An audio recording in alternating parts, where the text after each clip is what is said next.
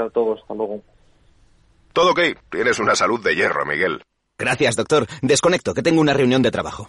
En Orange reinventamos nuestras tarifas Love Empresa. Ahora incluyen cosas tan importantes para tu negocio como la salud. Por eso te ofrecemos Orange Salud con Mafre. Llama ya al 1414. Las cosas cambian y con Orange Empresas tu negocio también. Orange. En Darwinex hay más de 100 millones de euros buscando traders con talento. Ya hemos pagado más de 4 millones en comisiones de éxito. Si te tomas el trading en serio, únete a Darwinex. Capital en riesgo. Datos actualizados el 16 de septiembre de 2022. Aquí, en Capital Radio, está el programa más divertido y de mayor influencia en el mundo del capital humano. Todos los viernes a la una de la tarde, únete a Humanos en la Oficina, presentado y dirigido por el speaker internacional Miguel Ángel Pérez Laguna. Un programa donde el talento es protagonista en un formato innovador e irresistible que ya se escucha en 13 países. No te lo pierdas.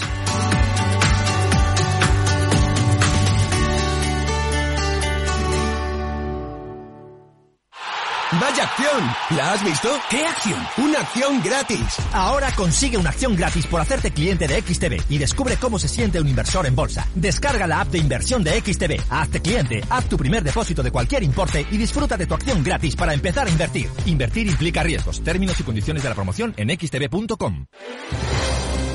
Si quieres entender mejor todo lo que rodea a nuestro sector alimentario, tienes una cita en La Trilla.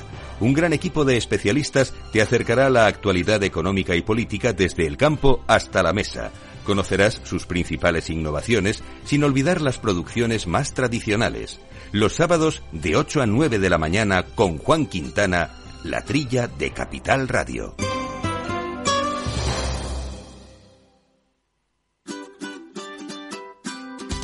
Mesa y Descanso es el programa donde Mar Romero te acerca cada fin de semana los mejores productos, te invita a disfrutar de los buenos vinos de cada denominación de origen y a conocer restaurantes y lugares de ocio con un encanto especial.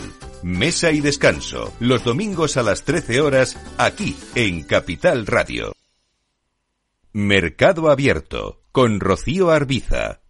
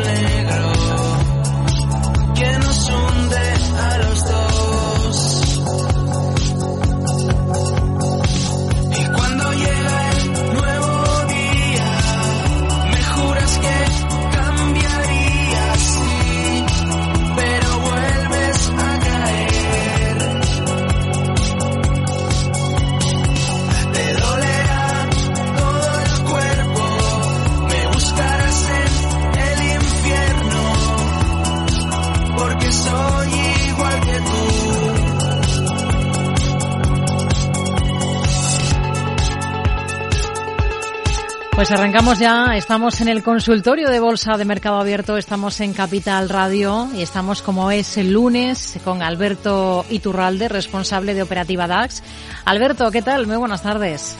Muy buenas tardes, fenomenal. Bueno, hoy no tenemos negocio en Estados Unidos y siempre que esto ocurre, aunque no son demasiadas veces al año, eh, se nota que estamos un poquito descafeinados, ¿no? ¿No ha habido demasiado interés o sí? ¿Ha habido algo interesante que destacar, que observar en los índices europeos, principalmente el DAX, que, que es eh, su especialidad? Estamos muy bursátiles. Debería haber, debería haber mucho interés independientemente de que cierre un día concreto la bolsa americana. ¿Por qué lo digo? A ver. Porque es normal cuando el mercado sube sin que nadie entienda por qué, y lleva ya tres meses haciéndolo, es muy normal que el especulador se aleje diga, bueno, bueno esto, esto tiene que caer, esto ya, esto, esto no tiene mucho sentido con lo mal que está la economía, esto sube. Y sin embargo, eh, mientras ese especulador se aleja del mercado, que es exactamente lo que quiere el sistema financiero, que esté fuera del mercado hasta el momento en el que el sistema financiero quiera venderle los títulos y entonces le dará toda la propaganda para que compre. Y es lo que estamos viviendo. Estamos viviendo una sesión, hoy la sesión, por ejemplo, en el mercado alemán ha sido, pero para que os hagáis una idea, mínima. En cuanto a desplazamiento, no ha tenido prácticamente nada. Eh, 50, no, 50 no. Hoy se ha movido en un rango de 50 puntos prácticamente toda la sesión. Desde el principio hasta el final estaríamos hablando de unos 70 puntos entre mínimos y máximos. Nada de desplazamiento. Hmm. ¿A qué obedece este movimiento? Obedece a que los índices mundiales se están dirigiendo poco a poco al alza sin dar la oportunidad de comprar, pero no porque no puedan comprar, sino porque como no hacen ruido, hasta llegar a un punto, por ejemplo, en el caso del DAX Cetra, la zona 15.300, esa zona va a ser terrible.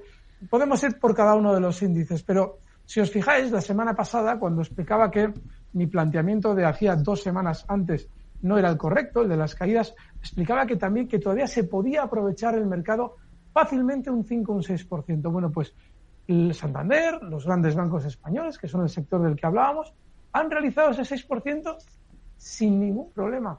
Y no hay nada ahora mismo, puede ser que igual en mm, próximos días iniciemos algún tipo de recorte, pero no hay nada que nos deba hacer pensar en caídas, ahora de manera inmediata. Solamente lo habrá cuando, habiendo llegado los índices a zonas de resistencia, esos 15.300 del DAX, en el caso del mercado español, tendríamos que ir, nuestro IBEX probablemente debería llegar, a ver si me encuentra, aquí está, debería llegar, pues fíjate, está en 8.870. Seguramente a partir de zonas de 9.000 puntos, ahí de nuevo, la gente se olvidará de que paga todo un 30% más caro que hace dos años, que eso es un empobrecimiento brutal. A mí me maravilla cómo consigue la propaganda de los medios de comunicación generalistas hacerle olvidar al ciudadano qué situación económica se encuentra, pero lo van a conseguir porque el sistema financiero cuando necesita vender títulos le hace olvidarse a uno de que se llama Pepe o Antonio, si quieren lo consiguen, y ahora mismo durante estos días nos dirigimos hacia ese punto, hacia un punto en el que de aquí a unas semanas nos encontraremos con que todo lo que hace tres meses era vendan ustedes que esto se va a los infiernos, será compren ustedes que ha llegado ya el momento del paraíso. Ya lo verán. Entonces, mientras eso pasa, el mercado tiene la habilidad de mantenernos al margen. Y no porque en Estados Unidos cierren, sino porque la bolsa se desplaza con tan baja volatilidad. Yo los viernes con Laura Blanco suelo explicar periódicamente todo ese fenómeno de la volatilidad. Cuando las subidas se eh, van a continuar, el mercado las realiza muy lentamente. ¿Por qué? Porque le interesa que no se incorpore nadie. Ya se incorporarán cuando, una vez que hayamos terminado de subir y queramos caer, los movimientos al alza se producirán con mucha velocidad. Para que ustedes en el cierre de sesión le escuchen a la señorita Rocío Arbiza decir el, índice que más sube de Europa, Goldman Sachs nos dice que hay que comprar todo, vendan su casa y compren bolsa. Todas esas cosas que hace tres meses parecían impensables. De manera que, bueno, estamos en ese compás de espera en el que nos dirigimos hacia zonas de resistencia con esa tranquilidad propia de que ustedes no compren todavía. Hmm. Bueno, hemos visto cómo eh, ha sido una jornada muy plana también para el selectivo, para el IBEX 35. Em, vamos a ir, si le parece ya, si le parece, porque no tenemos esa, ese negocio en Estados Unidos. No, no sé si quiere decir algo de los, de los índices americanos ya, o nos lo saltamos porque hoy no están operativos. exactamente igual. Y, de hecho, si alguien lo observa, en su día explicábamos que a la hora de recortar, si tenía que haber un recorte, el Dow Jones tenía que recortar más que los demás. Si no lo tiene que hacer, las subidas van a seguir siendo mayores en el Dow Jones. Sigue exactamente igual. El SP500 a más distancia de sus máximos mm. de los últimos tres meses y el Nasdaq hay zona de mínimos todavía, lo mismo que hemos venido comentando durante tres meses. Venga, pues vamos a ir precisamente con un valor americano, aunque hoy no esté operativo ese mercado. Es del Nasdaq, le digo el ticker, es C de Cáceres, R de Roma, N de Navarra, C de Cáceres de nuevo, CRNC, la compañía es Cerens para entrar. Nos pregunta Roberto por este valor. ¿Qué pinta tiene? Es del Nasdaq, ¿eh? A ver, Cerens, ahora, ahora sí va a aparecer. Vamos a ver. Bueno, vamos a ver. Este valor, esto es que esta, esta pregunta es, la hemos recibido con, miren, hay un colectivo de valores que están todos exactamente igual, al que pertenece Cerens. Verán, un valor que en su día, cuando sale a cotizar, mm, desde el año 2019, que cotiza en niveles de 15 dólares, 16 dólares, es un valor de bastante pequeña capitalización. ¿Mm? Llega a subir hasta 139, en el año 2021 marcan esa zona, y desde entonces tiene una caída desde los 139 hasta haber marcado estos meses en 13. Un 90% de caída. ¿Que esto puede subir? Puede hacer cualquier cosa. ¿Qué sentido tiene comprar esto? El estar tú 10 años en una compañía que si suena la flauta igual sube para el año que viene y tiene efectivamente una vuelta al alza. En condiciones normales esos valores pueden estar 10 años laterales, abajo, haciendo salir a todo el mundo, a todos los incautos que compraron este valor porque había subido desde 15 hasta 139. Claro, una subida tan grande, hombre, me lo estoy perdiendo.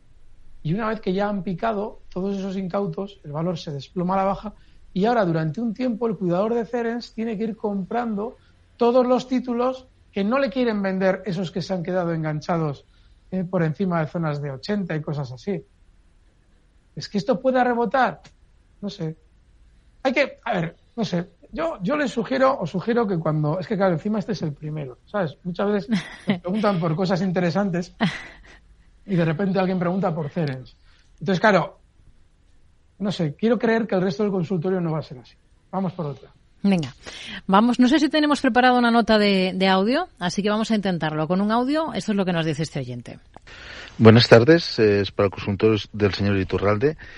Tengo oh, preguntas sobre dos valores. Uno es Bayer, usted lo comentó hace aproximadamente unas tres semanas.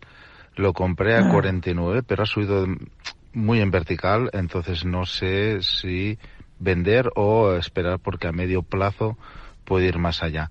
Y el otro sería eh, L'Oreal, el eh, ticker OR, compras a 300, a 336 euros.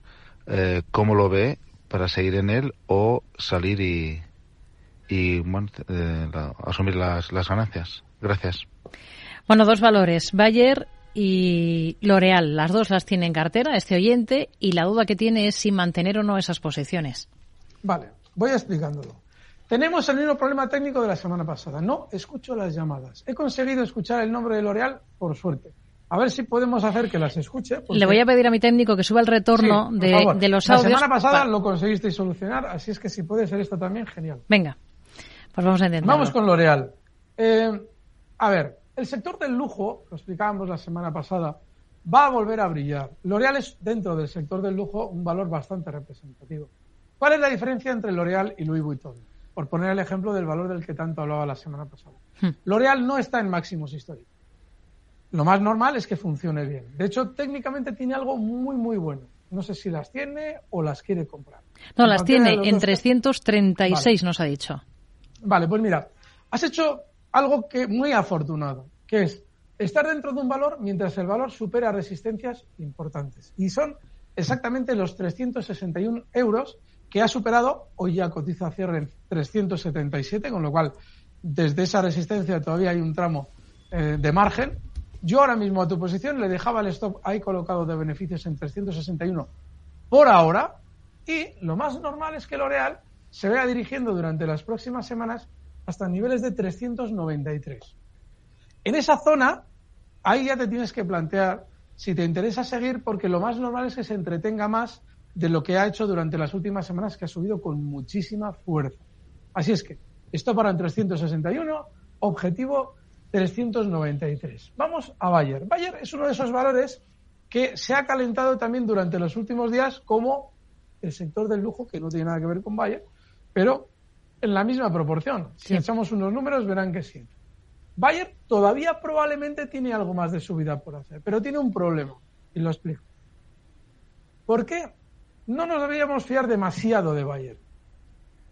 Cuando un valor se acerca a una zona de resistencia importante, arrancando, pues para que se hagan una idea, arranca un, mm, un 15% más abajo. Y llega a una resistencia y la supera. Y en esa subida hasta la resistencia, incluida la superación, no ha parado en ningún momento.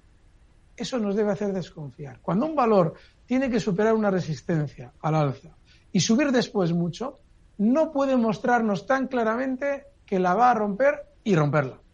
Eso lo que implica es que en cualquier momento se va a frenar. Se tiene que frenar. No quiere decir que valor esté mal, pero quiere decir que ahora mismo, ahora mismo lo más normal es que ya las subidas no sean iguales. De manera que el caso de Bayer para mí es diferente que el de L'Oreal. Que el de L'Oreal está dentro de un sector que está funcionando como está funcionando en bloque. ¿Mm? Bayer no es que esté en un mal sector ahora mismo, pero sí que debería haber hecho técnicamente las cosas de una manera más difícil de aprovechar. Con lo cual, en el caso de Bayer, el stop inexcusable en 56 euros. Está en 57,44. Y si durante estos días quiere subir algo más, véase que es normal que lo haga. Hasta zonas de 60,40, yo ahí saldría. Pues quedan claros esos niveles para, para, los dos valores, para las dos compañías. Vamos a continuar. Vamos, por ejemplo, ahora con, una, con un correo electrónico que nos envía Pablo. Pone sobre la mesa varias empresas por si le parece una buena opción ponerse largos. La primera es AstraZeneca. Eh, AZN el ticker. Por si le sirve para localizarlo más, eh, más rápido. Vale, pues vamos con AstraZeneca. Sí. Hace cosa de año y pico, cuando ya se empezaba a ver lo que cuando aparecieron las vacunas yo les he explicado a ustedes, que las de Pfizer y las de Moderna os esconden algo muy turbio. Yo lo dije yo diez días después de aparecer las vacunas en televisión española. Por eso no me volvieron a llamar. Pero, ¿a qué me refería con algo turbio? Lo expliqué en su momento. O bien, que no eran tan eficaces como decían, o bien que los efectos secundarios eran brutalmente más nocivos de lo que decían. Eso se veía en las cotizaciones de las dos. Y en un momento determinado de toda la historia, expliqué, bueno, hay una que es AstraZeneca, que yo no sé lo que le pasa a esas vacunas de AstraZeneca, pero su cotización evidencia que va a funcionar mucho mejor que las otras dos. Es decir, que si ustedes tienen que ir al sector de la vacunología que hemos vivido durante estos tres últimos años, acudan a AstraZeneca. Y AstraZeneca, ahora mismo, según hablo, mientras las otras dos siguen defenestradas, está marcando nuevos máximos históricos durante estos días. Miren, lo que hay detrás de la economía de una compañía, ya sea cómo son sus productos, ya sea cómo realmente se están vendiendo, ya sea todos los acuerdos que hay detrás, se refleja siempre y al momento en la cotización. Siempre y al momento, siempre y al momento en la cotización. Implica que si aparecen unas vacunas que todo el mundo está esperando y la cotización no sube nada, como pasó con Pfizer prácticamente, y con Moderna, es que eso pinta muy mal. Cosa que no pasó con AstraZeneca.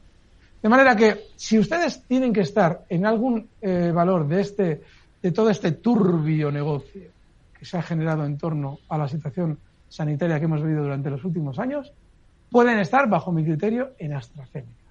Claramente el stop tiene que estar en niveles de eh, 11,20, cotiza en 11,67 y siguiente objetivo alcista zonas de 12,50. No, perdón, perdón, perdón, vamos a hablar con propiedad. Estos son peniques, vale. Está en 11.676 peniques. El stop en 11.212 y el objetivo alcista en 12.500 peniques hasta AstraZeneca. Pues hay, hay otro valor de este mismo sector, Alberto, que también nos pone sobre la mesa este mismo oyente. Son varias las compañías que nos eh, trae. Y, y, otro es, eh, cotiza en Estados Unidos, le digo el ticker para localizarlo rápido, que es ALNY. La compañía es eh, Alinam Pharmaceuticals y también está pensando en ella para incorporarse, como era el caso de, de AstraZeneca. Ponerse largo. ALNY, ¿sabes si Nueva York o, o Nasdaq? Mm, a ver, ahí me ha pillado. Nueva York no. En el Nasdaq, en el Nasdaq. Nasdaq, vale, Nasdaq. Vale, ya la tengo. Vale, está bien. Este valor está bien. Está muy bien. ¿Mejor Eh, que AstraZeneca? Sí, está mejor que AstraZeneca. Sí, sí. Vamos a explicar por qué está bien. Primero, cuando vemos este gráfico, ustedes por favor vayan a los gráficos de eh, Capital Radio en YouTube, porque esto es muy descriptivo. Y de esto, esto a un especulador no se lo puedes recomendar. Y el valor está muy bien, ¿eh? Pero no se lo puedes recomendar porque fíjense, desde que figura el gráfico en la pantalla, estoy hablando desde los años 2004-2005, vean ustedes cómo en el pasado ha tenido grandes subidas y grandes recortes. El valor es alcista, de hecho durante estos días también está cerca de máximos históricos, pero fíjense qué vaivenes, los estoy marcando en el gráfico, para quienes nos escuchan en la radio, les voy a dar los porcentajes aproximados de cada uno de los vaivenes. Aquí hay uno, un 77% de caída durante el movimiento alcista, otro recorte aproximado de un 50%, lo que estoy marcando con el cursor, otro de un 45%, otro de un 20%, es decir, es un valor que si usted cree en el sector y tiene un poco de dinero que pueda paralizar durante mucho tiempo, se puede tener. Ahora, para un especulador rápido esto es desesperante, porque es un valor que tiene cierta filosofía Nasdaq. No es muy, muy Nasdaq, ¿eh? los giros a la baja, aquí tiene uno muy rápido, justo en el año 2014, que es muy Nasdaq ese giro, pero todos los demás, bueno, le da tiempo, da tiempo al especulador a ver que se va a girar. Pero en realidad, con esa filosofía de recortar 50% sin mayor dificultad, ¿Mm? solo se puede tener a modo ahorro. Bueno, yo creo en este tema farmacéutico, en este valor, al NILAM y meto aquí una cantidad discreta de mi cartera y espero X tiempo. ¿Por qué está muy bien el valor? Porque está en máximos y no tiene pinta de recortar, más bien tiene pinta de romperlos al alfa, porque en su último movimiento bajista muy discretito, el que ha realizado en el último mes, lo ha hecho con tal verticalidad y luego ha despegado al alfa con tal verticalidad que lo que debe inspirarnos es que han estado preparando una trampa para hacer salir a la gente y luego ir a máximos históricos como está ahora mismo para probablemente romperlos al alza. Todo esto son conjeturas que gráficamente tienen bastante pinta de cumplirse. Pero solo si puedes sostener el valor durante muchos años. Siguiente valor. Nos pone también sobre la mesa otra compañía que no tiene nada que ver, eh, es de otro sector completamente diferente. Le digo el ticker NOC y en este caso es en el NISE estadounidense. La compañía es eh, Northrop Grumman. ¡Hombre! La conoce, es del sector aeroespacial y defensa. para no. A ver, estos son, estos son los que eh, cuando ustedes ven a Zelensky irse a, mm, irse a Estados Unidos a dar una charla, en, la, en los eventos aparece el logotipo de Northrop Grumman, que es uno de los mayores eh, fabricantes de armas del mundo. No les estoy tomando el pelo.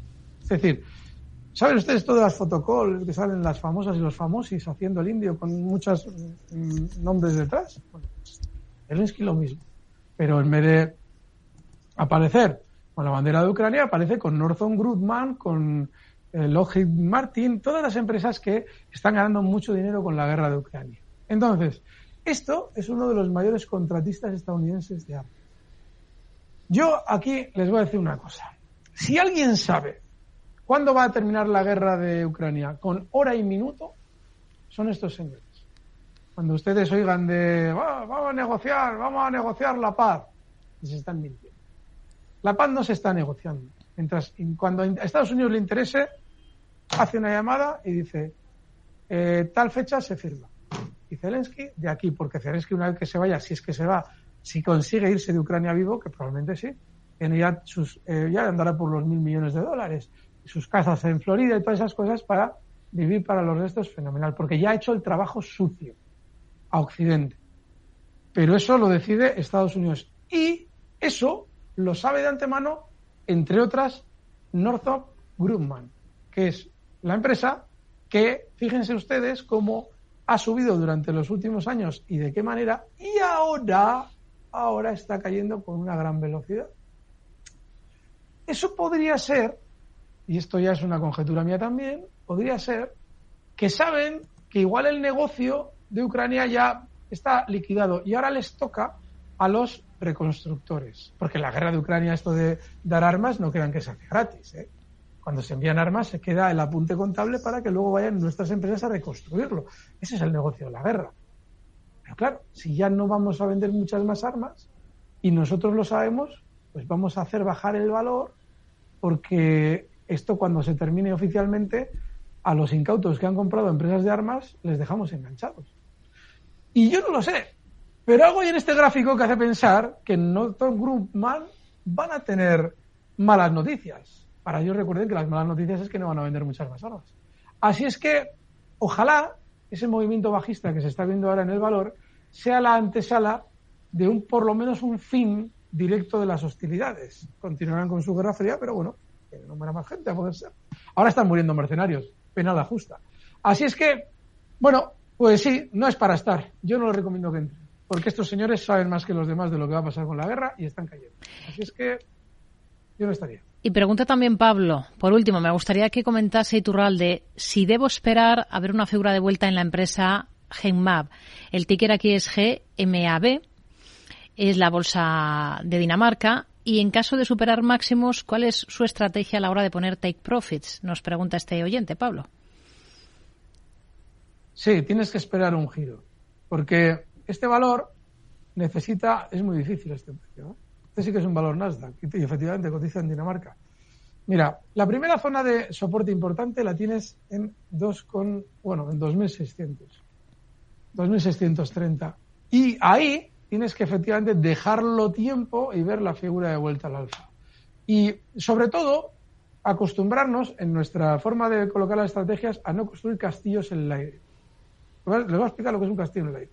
Un castillo en el aire es un valor que no ha dejado de caer todavía, pero ya estamos viendo dónde va a estar el take profit cuando ni siquiera tenemos accionado. Así es que vamos a esperar a ver qué hacen ese soporte y luego se plantea uno las estrategias. Hmm. IAG, siguiente valor que vamos a analizar, creo que nos da tiempo a, a echarle un vistazo mm, claro antes de la pausa. Em, nos pregunta un oyente que nos escribe a oyentes.capitalradio.es, quiere saber su opinión o su análisis de la cotización actual de IAG. No nos dice si ya las tiene en cartera o no, pero ha tenido un muy buen arranque de ejercicio esta compañía, como algunas otras, eh, bueno, como casi todas las compañías, pero muchas ligadas al sector del turismo. IAG, Alberto. Muy bien, está muy bien. Ahora mismo, ahora mismo tiene un problema, y es un problema serio, y es que en la zona 1.80, 1.81 tiene una resistencia gordísima. Pero no es normal que este valor frene las subidas, hombre, frenar va, va a frenar, ¿eh? pero que se gire a la baja tal cual. Más bien parece lo contrario, parece que va a ralentizar la subida a partir de 1.81. Es justo ese nivel que he marcado, voy a acercarlo para que se vea mejor. Cantar líneas. Y esta zona, lo normal es que frene las subidas, pero que se vaya dirigiendo en el tiempo hasta zonas de 2 euros. Está bien, estos días atrás lo hemos comentado en, en más de una ocasión, porque a los valores no hay que llevarle la contraria. Si el valor quiere subir, ahí se puede estar alcista. Ya saben, como tiene mucho desplazamiento, aquí ponemos la herencia de la abuela para ganar mucho dinero y luego cuando nos enganchan nos quedamos con una cara y estamos durante meses IAG, IAG, IAG. Hmm. Tengan cuidado con esto porque es así. El stop inexcusable 1,72. 1,72. Pues nos quedamos con ese dato, con ese nivel importante. Hacemos una pausa y enseguida estamos de vuelta con Alberto Iturralde, responsable de Operativa DAX aquí en Mercado Abierto.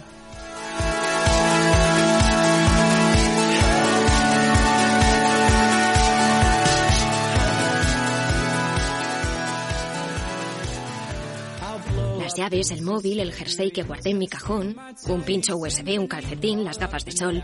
Cuando buscas no siempre encuentras, pero en las rebajas del corte inglés siempre encuentras lo que buscas. Hasta un 50% en moda, deportes, hogar, accesorios, zapatería. Del 7 de enero al 28 de febrero. Las rebajas del corte inglés.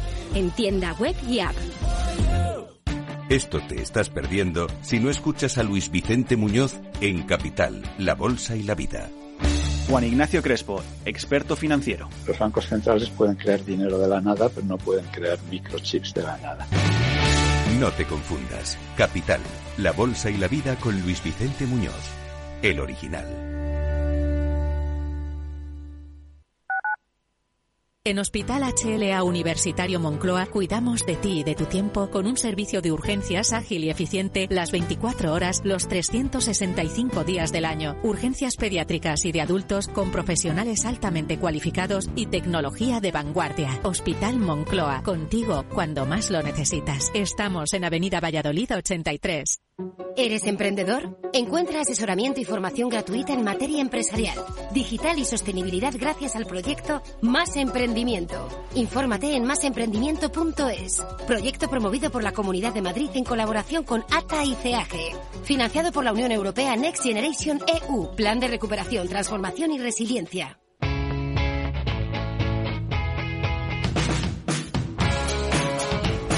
La economía despierta. Capital Radio.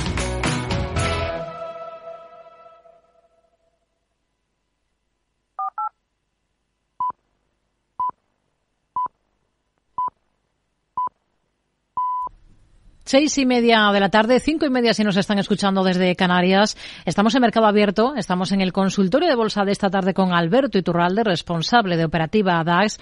Antes de retomar con el análisis de más gráficos, de más valores, de más compañías, vamos a ver qué nos depara la agenda para la jornada de mañana, Javier Ruengo. ¿Qué tal, Rocío? Arrancada ya la semana, tocará volver a la normalidad con la recuperación de la negociación en la Bolsa de Valores de Nueva York. Tras el festivo de hoy de Martin Luther King, se volverán a ver referencias macroeconómicas y de resultados trimestrales por renta variable en Wall Street. Primero, tendremos que atender, eso sí, a la producción industrial de China, a la evolución en el cuarto trimestre del PIB, de la que es la segunda economía del mundo, y ventas minoristas para diciembre. Aquí en Europa, números en algunas de nuestros vecinos, sobre todo, por ejemplo, el IPC que conoceremos en Alemania y también en Reino Unido o en Italia. Aquí en España, subasta de letras españolas del Tesoro a tres meses. Desde la tarde española, el índice El Ojo en Estados Unidos, mejor dicho, en Washington, índice manufacturero en Empire State para enero y desde Canadá la evolución de precios. En calendario de resultados en trimestrales, ya una vez anunciada el inicio de la de la temporada de números tendremos los eh,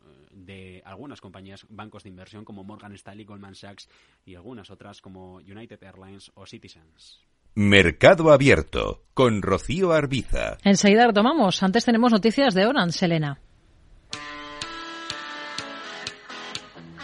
¿Eres autónomo tienes una pequeña empresa? Orange reinventa sus tarifas Love Empresa y ahora incluyen más beneficios para ayudarte con tu negocio, como el servicio de Orange Salud con Mafre para ti y los tuyos, herramientas colaborativas eh, como Microsoft 365 para trabajar con total libertad dentro o fuera de la oficina, mejorar la presencia en Internet para que puedas llegar a nuevos clientes y como no todo en esta vida es el trabajo, también tienes acceso a las plataformas de Prime Video, Disney Plus, y televisión de Orange con más de 90 canales. Llama al 1414 y pregunta por las nuevas tarifas Love Empresa. Las cosas cambian y con Orange Empresas tu negocio también.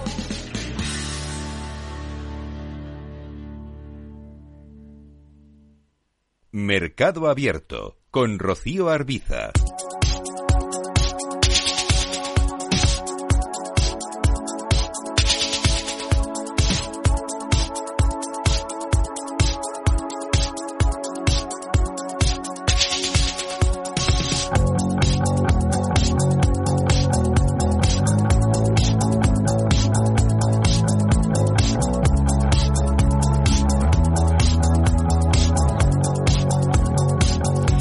Estamos ya en esa segunda parte del consultorio de bolsa con Alberto Iturralde, responsable de Operativa DAX en Mercado Abierto en Capital Radio, resolviendo dudas que ustedes nos estaban planteando. Por ejemplo, dudas que nos llegan a través de correo electrónico.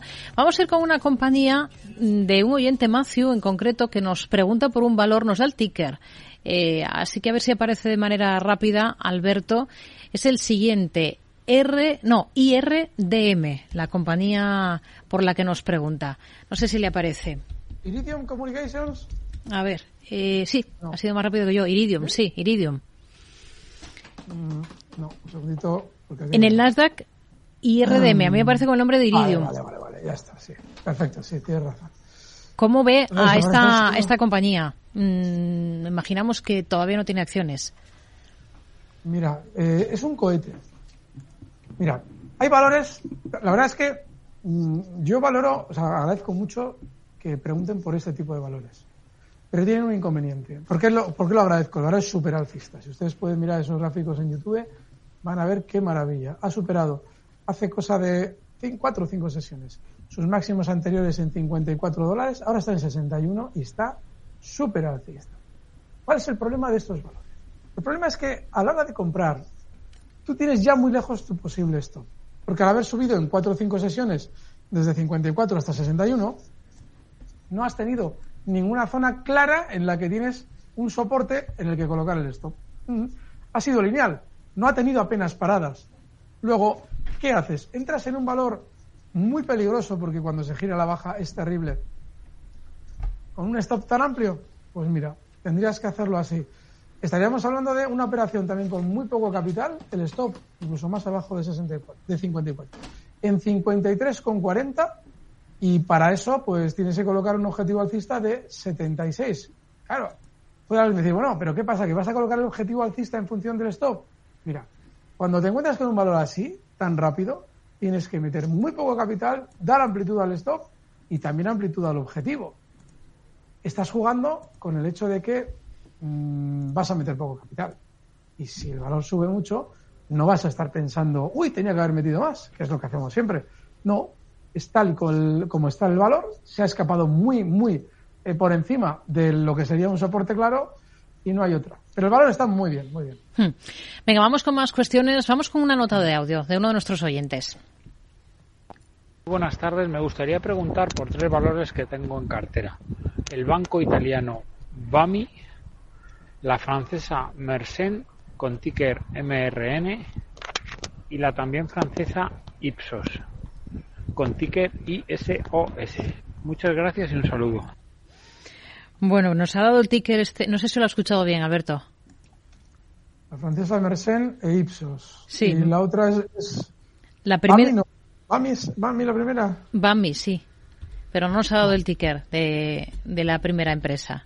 Ahora lo miramos. Voy con las otras dos primeras. Venga. Ipsos, ¡uh! ¡Qué buena! Muy bien, ¿eh? Muy bien este valor. Bueno, Bami es el, el ticker del, del, del, primero. Sí, es un banco vale, italiano. Vale, vale, vale, BPM. Vale. Muy bien. No, estoy, estoy muy contento porque el valor que nos ha preguntado Ipsos es una maravilla. Vamos a, vamos a mostrarlo. De este, además, este sí que se me ha escapado, porque esto si lo llego a ver yo con un poquito de tiempo, lo traemos para más de un valor. Fijaos, qué maravilla. Vale. En el año 2000, Ipsos realiza una subida desde niveles de 8,25 hasta 47. Merece la pena entretenernos en este valor. Venga. Desde esos 47 euros que marcan el año 2000, se mm, desploma hasta niveles de 8 euros de nuevo, hasta el punto de partida, y se mantiene desde el año 2002, que ha vuelto a la baja ya a esos 8 euros, hasta el año 2020, 18 años realizando un movimiento lateral insufrible, con grandes vaivenes. Claro, si tú estás siguiendo el valor muy de cerca, dices, hombre, si es que ha subido de 8 euros en ese intervalo de tiempo varias veces hasta niveles de 28, hombre, que eso es una subida del 200%, y tú, pero ¿qué estás diciendo? Sí, sí, sí, yo ya sé lo que me dicen. Pero esa subida la ha vuelto a restar completamente en varias ocasiones. De manera que lo que no tenía es tendencia. Sin embargo, sin embargo, en las últimas, en las últimas eh, dos meses, ha vuelto a máximos, se ha olvidado de su movimiento lateral. Lo ha superado, el movimiento lateral, se ha ido a los máximos de 47 y los ha superado además con dificultad, cuando muchas veces hablamos de ¿por qué una ruptura es buena? Mira, aquí tenéis el ejemplo. Una vez que llega a los máximos históricos anteriores, se tira durante meses ahí con el vaivén. Este valor nos han preguntado antes y le hemos explicado esto. Me suena porque de gráfico me suena. Es pero de Ipsos no hemos hablado en los últimos meses, pero sí, sí. Nos han preguntado cuando estaban en esa ruptura porque esta ruptura me suena. Pero se ha mantenido lateral sin terminar de romper al alfa colocándose por encima, volviendo a estar por debajo. Eso que os explico yo muchas veces de que cuando una ruptura al alza es buena, se realiza así, con mucha dificultad, con mucha confusión, sin terminar de despegar al alfa. Bueno, pues al final, ¿qué es lo que ha hecho? Como lo veis, finalmente arranca, lo rompe por última vez al alfa y se despega por completo. ¿Por qué se puede escapar al alza con libertad sin que los especuladores estén dentro y aprovechen la subida? porque la ruptura ha sido muy sucia, ha sido muy difícil de aprovechar. Tú ya, en el momento en el que ves esa ruptura al alza, compras y te olvidas con un stop amplio por si acaso. Pero nadie hace eso.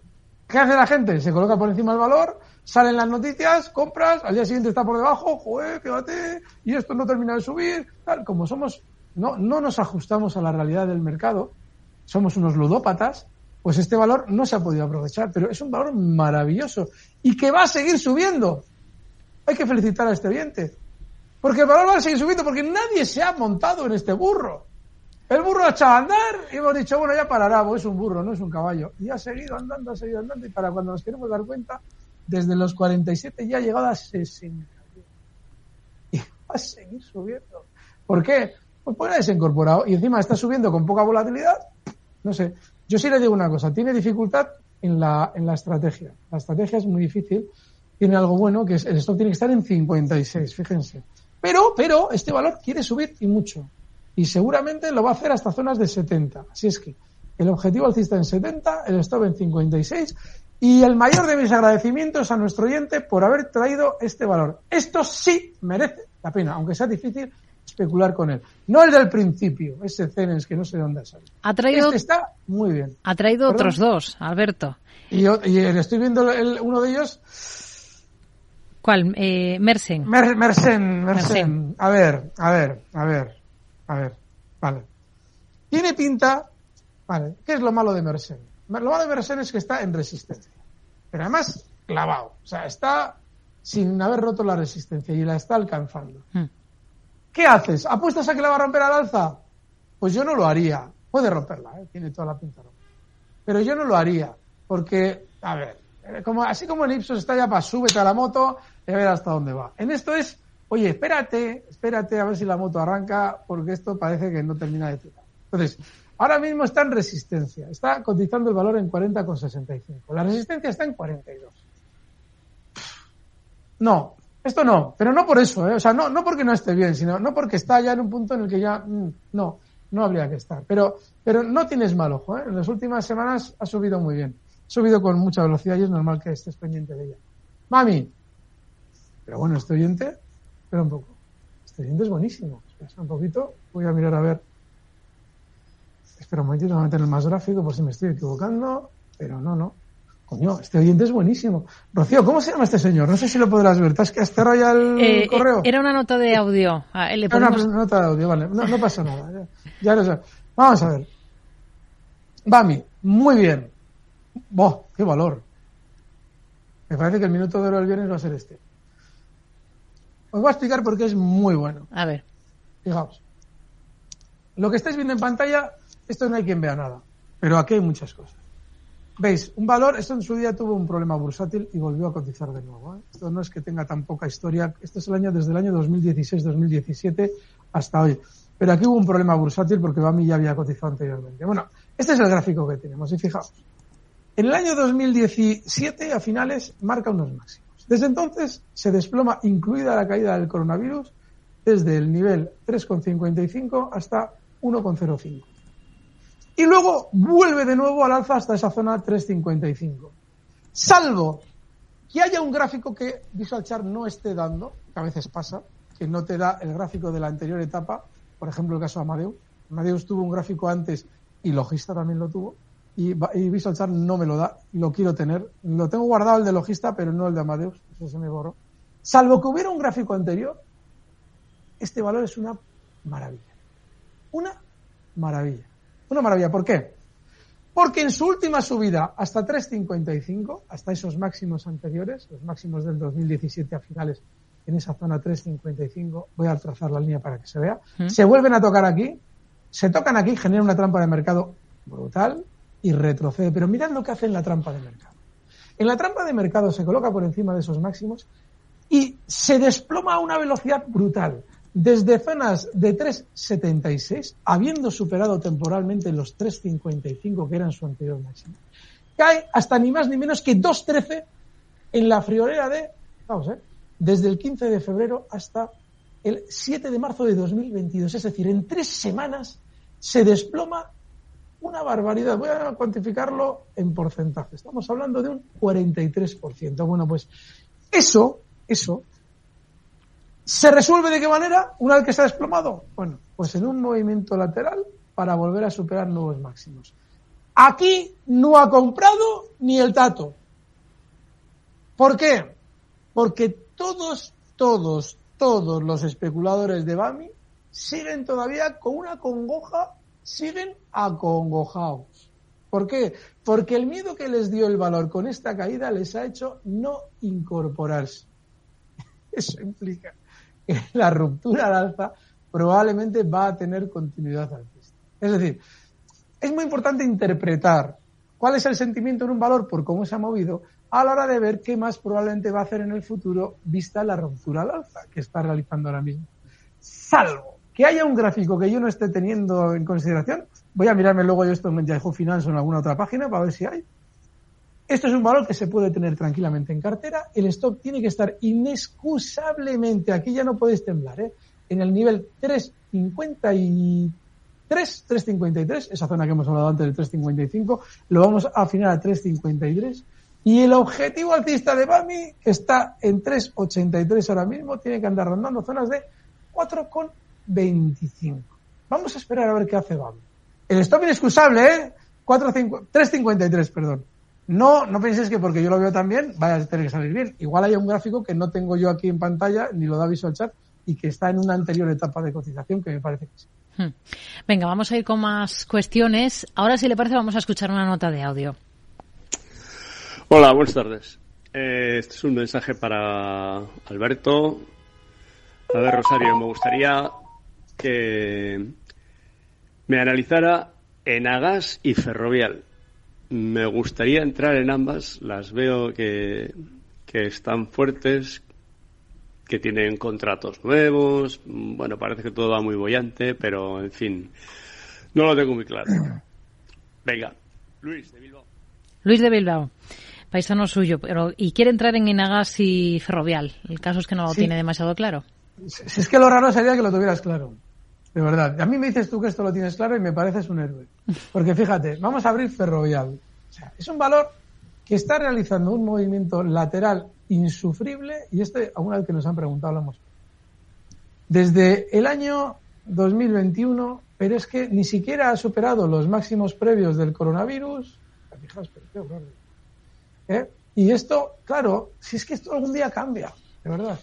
Ferrovial algún día cambia, cambia y de repente supera los 28,35 y lo que hoy os estoy diciendo, que esto no hay que, ni, que, saber que existe, de repente me veis hacer lo mismo que con BAMI, de verdad. ¿eh? ¡Guau, qué valor, qué maravilla! Dirás tú, pero este tío se ha vuelto loco. No, es que tenemos que ser coherentes con cómo está funcionando un valor.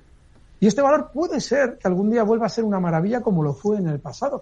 Ferrovial, en los años que van, desde el 2015 a 2020, que fue cuando marcó máximos, creo que es uno de los valores que más veces yo he traído un minuto de oro y de los que más veces hemos acertado. Pero ¿qué pasa? Que de repente en el 2020 se, se empieza a mover de una manera totalmente distinta, que ca- acabará, acabará esa manera de moverse algún día. Pero para eso tiene que superar 28 euros y hacerlo primero la ruptura, como os he explicado, con muchas dudas, y luego, venga, alegría. Es decir, que ahora mismo no hay que estar, porque sigue englobado en ese inmenso movimiento lateral que es tedioso y no va a ninguna parte. En Agas. Sí. Es que si lo tienes claro en Agas también, eres mi héroe. Porque vamos a ver, en Agas, eh, en su día, cuando había terminado la subida de las eléctricas, y explicamos aquí, bueno, hasta ahora habíamos hablado de los bancos, ahora también las eléctricas, que nos dio tiempo a dar el pistoletazo a la salida, aquello fue de Hollywood.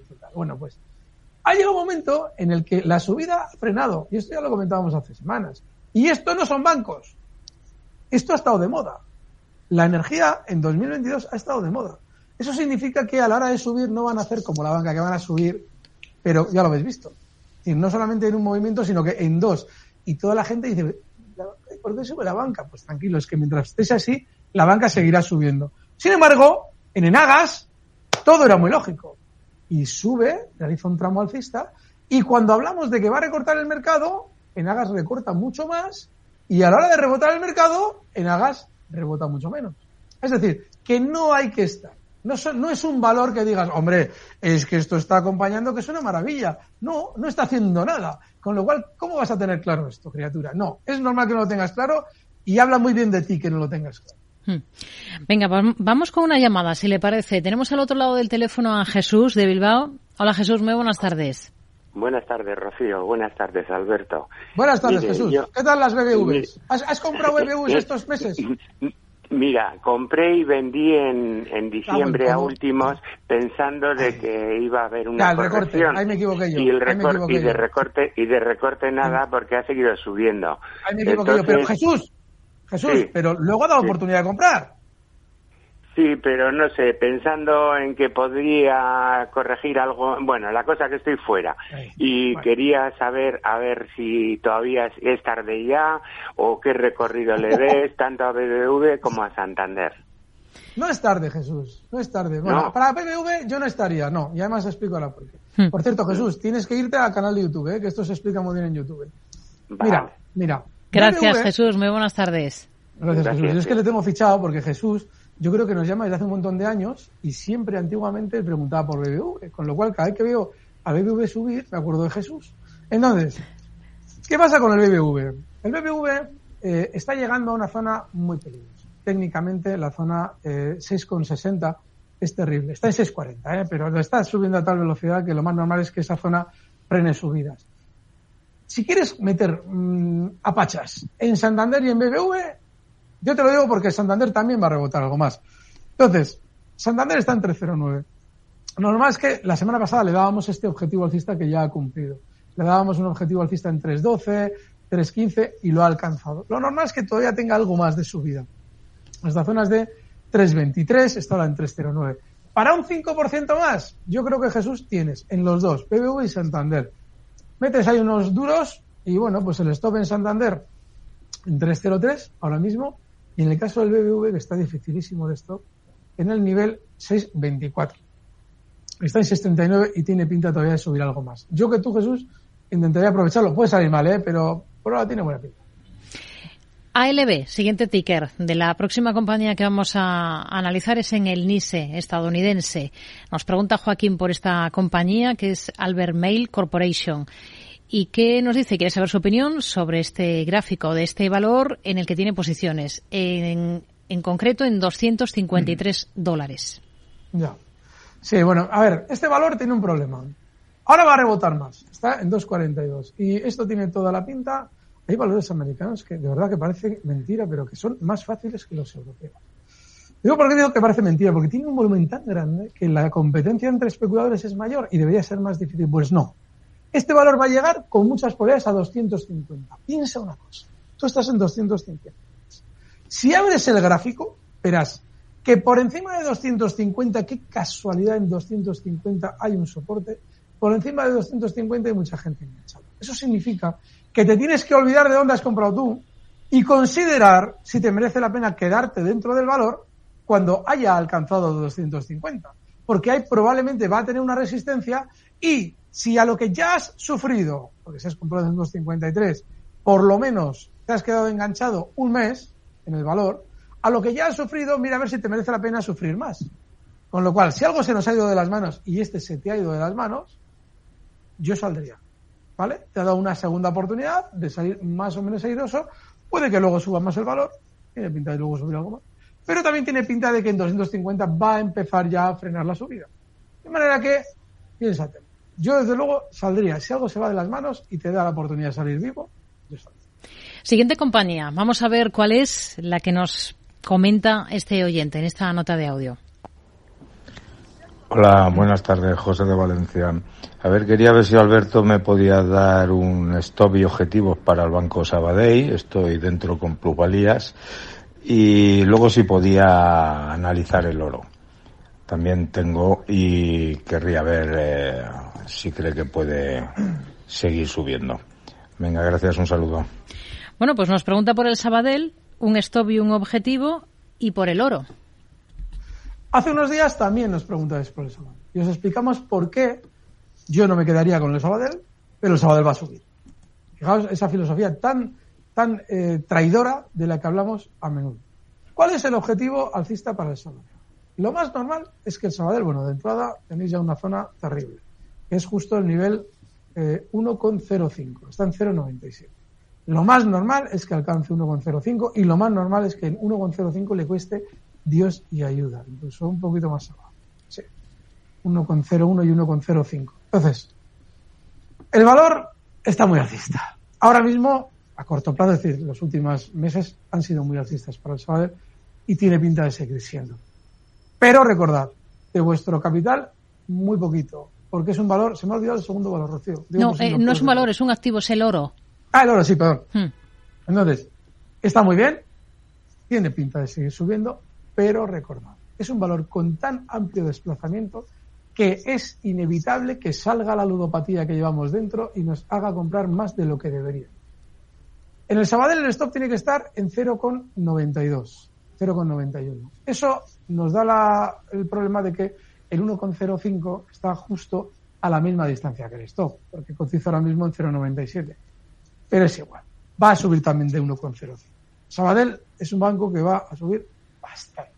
Lo que pasa es que yo no lo puedo. Lo, dije hace unas semanas, ya lo habéis visto, y lo sigo diciendo. La banca en general va a subir mucho, el Sabadell también. Pero Es que el problema que tiene esto es que es muy peligroso por los giros que hace, pero sí, buen valor, para mi desgracia. El oro. Sí. Em, yo hace cosa de unos meses, cuando se acababa ya el plazo de compra de oro por parte de, bueno, el, sí, el plazo de compra de oro por parte de Putin, os expliqué algo aquí, dediqué además un buen ratito en aquel consultorio.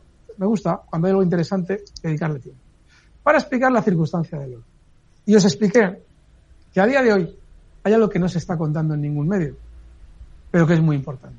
Y es que tanto China como Rusia llevan ya muchos años trasegando materias con balanza de oro. Con balance de oro y balanza. Es decir, su balanza comercial está referenciada al oro, al peso del oro, no a tal o cual moneda, ni a dólares, ni siquiera a yuanes ni a rublos. A oro puro y duro. Y tienen un apunte contable, yo te envío esto, me debes tanto oro, tú me envías esto otro, compensamos en oro, ya me te debo yo a ti esto. Lo llevan haciendo años. ¿Por qué?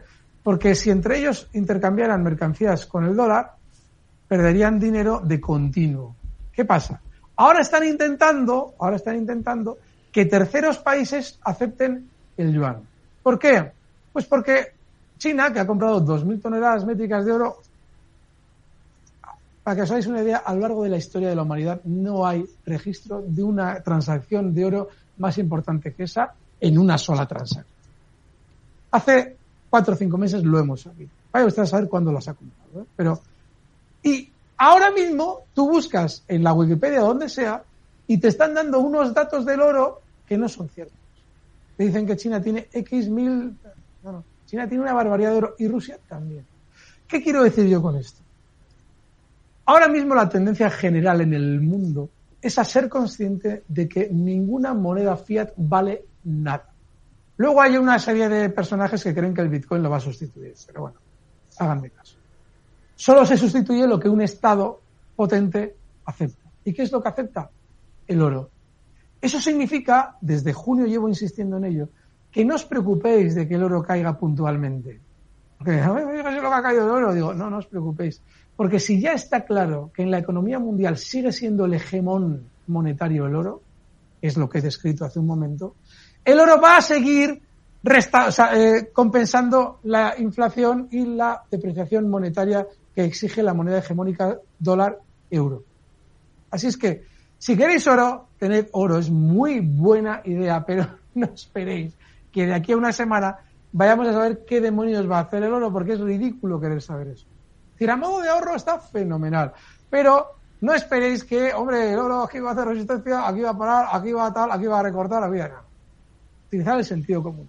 Es un modo fantástico de ahorro, va a ir muy bien en el tiempo, en esa, en esa eh, cobertura de la inflación, pero nada más. Si tenéis una forma de ahorro, no estáis intentando especular, eh, como que de repente se pone el eurodólar en su día y todos palmando pastas puertas con el eurodólar. No. Para tenerlo, modo ahorro. Bueno, pues nos quedamos con esta, con esta visión para el oro en ese modo ahorro que nos comenta Alberto Iturralde, responsable de Operativa DAX. Gracias y hablamos el próximo lunes. Buenas tardes. Gracias, buenas tardes. Fuerte abrazo.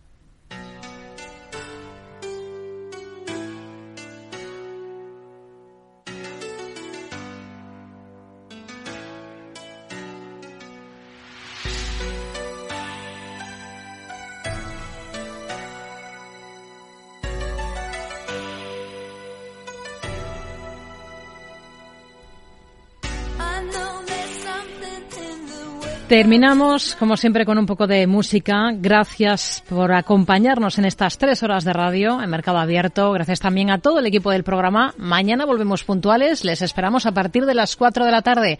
Hasta mañana, gracias. Se quedan ahora con Eduardo Castillo aquí en Capital Radio. Muy buenas tardes.